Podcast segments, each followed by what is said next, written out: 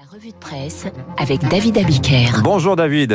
Bonjour Dimitri, rebonjour à tous. La revue de presse ce matin à la une, un nouveau médicament miracle. Ça s'appelle l'ivermectine, explique le Parisien ce matin, et ce pourrait être, passez-moi l'expression, la nouvelle coqueluche des ex-fans de l'hydrochloroquine. Vous vous rappelez de l'hydrochloroquine? Oh oui. Hein, on ne jurait que par cela il y a à peine un an. Eh bien, ceux qui se soignent avec les on-dit des réseaux sociaux ne jurent désormais que par l'ivermectine, comme Antoine, auquel son médecin en a prescrit à titre préventif, parce qu'il est cas contact et que l'ivermectine empêchera qu'il développe une forme grave de Covid. Alors, qu'est-ce que c'est que l'ivermectine?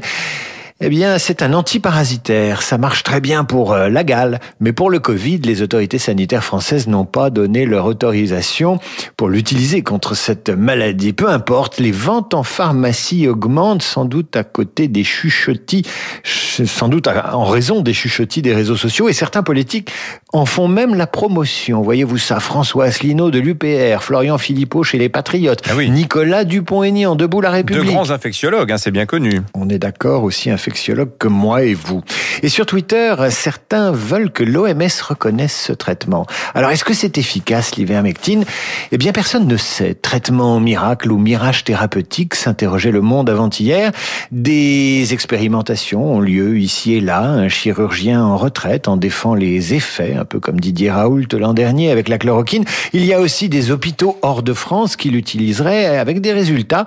Il y a surtout deux études sérieuses, rappelle le Parisien, qui n'ont pas montré l'efficacité du médicament. Mais ça ne démobilise pas ceux qui y croient, qui pourraient s'en étonner puisque désormais certains choisissent leur médicament comme on choisit un parti politique. D'ailleurs, je vous recommande cette semaine la lecture de l'Express qui vous annonce une campagne présidentielle polluée par les fake news et puis aussi la lecture d'un nouveau magazine, ça s'appelle Mentor, qui entend lui combattre les vérités alternatives. Alors politique, justement, David, la désunion de la gauche fait la une des journaux. Alors là, il n'y a toujours pas de remède à la désunion de la gauche, pas de vaccin, rien, nous disent ce matin euh, vos journaux. Du PS à LFI, des Verts au PCF, les leaders de la gauche se réunissent demain pour jeter les bases d'un rassemblement présidentiel. Le problème, c'est qu'on ne sait pas ce qu'ils vont jeter, les bases ou l'union de la gauche. Libération les appelle les galériens de l'union et l'opinion parle de minorité plurielle. Sur le sujet, le Parisien décrit les débuts contrariés d'Anne Hidalgo comme candidate sérieuse en 2022, sauf qu'il y a de mauvais sondages. Le, la- le malaise pulvar et ses déclarations sur les réunions non mixtes, son allié écolo qui ne voit pas de mal à cofinancer une mosquée à Strasbourg avec la Turquie. Les choses évoluent là-dessus, on vient de l'entendre dans le journal. La candidature d'Anne Hidalgo qui prend l'eau nous dit en substance le Parisien, mais personne n'ose lui dire. En fait, la gauche va mal, sauf en une de l'Obs qui tire ce matin le portrait de Naomi Klein. Naomi Klein, c'est l'intellectuelle idole de la gauche alternative mondiale. Elle a publié des livres contestataires et utopistes parfaitement bien vendus à sa clientèle qui va de la gauche utopiste et alternative à la gauche du Parti démocrate américain.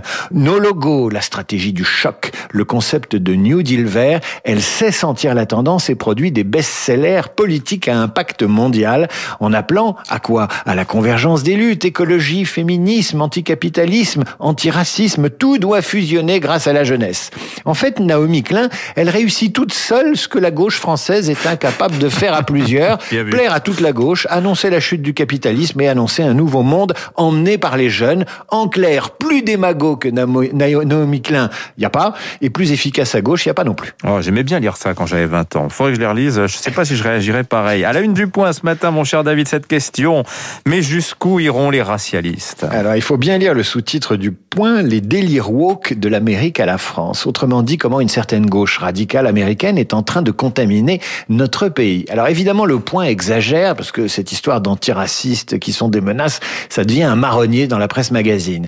Si ça marchait d'ailleurs aussi bien que le Covid, nous n'aurions pas une gauche en miettes et une Marine Le Pen au coude à coude avec Macron dans les sondages. Néanmoins, néanmoins, si vous additionnez la une de l'Obs avec la gauchiste Naomi Klein et puis celle du point sur l'antiracisme, vous une espèce de basculement de l'histoire des idées. Autrefois, les idées de gauche, celles qui faisaient peur. Elles arrivaient de Moscou, d'Amérique latine ou de Chine. Aujourd'hui, les idées de gauche qui font frémir le bourgeois et le libéral, elles nous arrivent d'Amérique du Nord. Autrefois, le révolutionnaire, il avait son couteau entre les dents et c'était un rouge. Aujourd'hui, il a été remplacé par des bobos américains donneurs de leçons qui ne mangent pas de viande et voient du racisme et du sexisme partout. Ceci dit, il faut ouvrir le Figaro pour lire l'interview d'une américaine, Wen Yuan Wu, directrice de l'association pour l'égalité des droits en Californie, ça déménage. Ah oui, alors juste un hein, ils sont quand même influencés par des économistes français, euh, c'est la gauche américaine. Alors justement, revenons à Wen Yuan Wu, euh, elle est d'origine asiatique, donc elle pourfend, elle, la discrimination positive.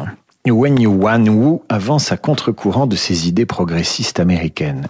35 ans après la mise en œuvre de la discrimination positive, les minorités noires, explique-t-elle, et hispaniques sont encore moins bien représentées dans les grandes universités qu'autrefois. La directrice de l'Association californienne pour l'égalité des droits défend l'égalité et le mérite. Pire, elle dénonce la discrimination des Asiatiques moins bien représentés désormais dans ces grandes écoles, car victimes de ces politiques de discrimination. Lisez son interview, vous lirez ceci. Les défenseurs des politiques de discrimination pratiquent l'intimidation systématique et accuse de racisme quiconque ose la remettre en question. Les groupes de pression constitués par les élites politiques, les grandes entreprises et les médias refusent la discussion. Elle accuse également Harvard et d'autres grandes universités de se servir des quotas, des stéréotypes et des critères raciaux pour favoriser ou défavoriser certains groupes. À côté du système américain, le parcours sub français tant décrié vous semblera soudain un bien commun de la République. Donc c'est la discrimination positive sélective, ça devient compliqué. On va terminer David avec ces personnages au second plan qui passent au premier, le premier plan. Vous avez d'abord le prince Philippe, hein, il est partout, surtout ce week-end évidemment, puisque c'est euh, c'est ses obsèques demain. Il aura fallu attendre sa mort pour qu'enfin il passe au premier plan devant la reine. Je vous recommande les photos de match cette semaine, notamment un portrait très chouette avec Diana, ils sont en train de rigoler tous les deux, ainsi qu'une série de photos du prince Philippe vers 7-8 ans. Et, c'est assez amusant comme la jeunesse parfois annonce ce qu'on sera adulte. C'est un portrait façon photomaton, il y en a quatre, un vrai garnement qui se marre et qui annonce le personnage haut en couleur qu'il sera plus tard. Il faut lire ce papier aussi du site gala.fr. Je lis rarement gala, mais là c'est intéressant, qui prête au prince Philippe une trentaine de maîtresses au bas mot, avec l'accord officieux de la reine, précise le magazine. C'est très 18e siècle, ça. Ah bah oui, mais qu'est-ce que je vous dis? Alors c'est une série de conquêtes que les Anglais appellent la collection royale, the Royal Collection. Alors l'autre personnalité de second plan qui retrouve la lumière à la faveur d'enregistrements qu'on redécouvre, c'est Salieri. Vous savez, le rival italien de Mozart, fasciné par sa musique dans le film de Milos Forman. C'est la revanche d'un deuxième violon, si j'ose dire, explique ce matin le, le Figaro. Vous apprendrez que Salieri a travaillé avec Da Ponte, le librettiste illustre de Mozart avant Mozart, qui lui a donné quatre opéras et seulement trois à Mozart. Il a introduit des nouveautés euh, musicales que Mozart lui a piquées. Et le Figaro cite même Berlioz, qui a renoncé à faire médecine après avoir entendu du Salieri à l'opéra. Il a été subjugué. Ce week-end, je vous le disais, c'est la revanche des seconds rôles.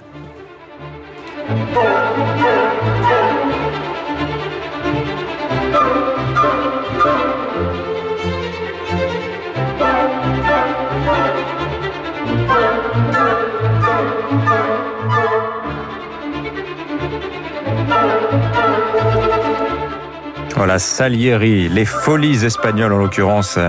Merci David, formidable revue de presse. On vous retrouve en tout cas ce soir pour demander le programme avec la sélection des auditeurs de Radio Classique. Bonne journée à vous, mon cher David. Dans un instant, nos esprits libres ce matin, Christophe Barbier.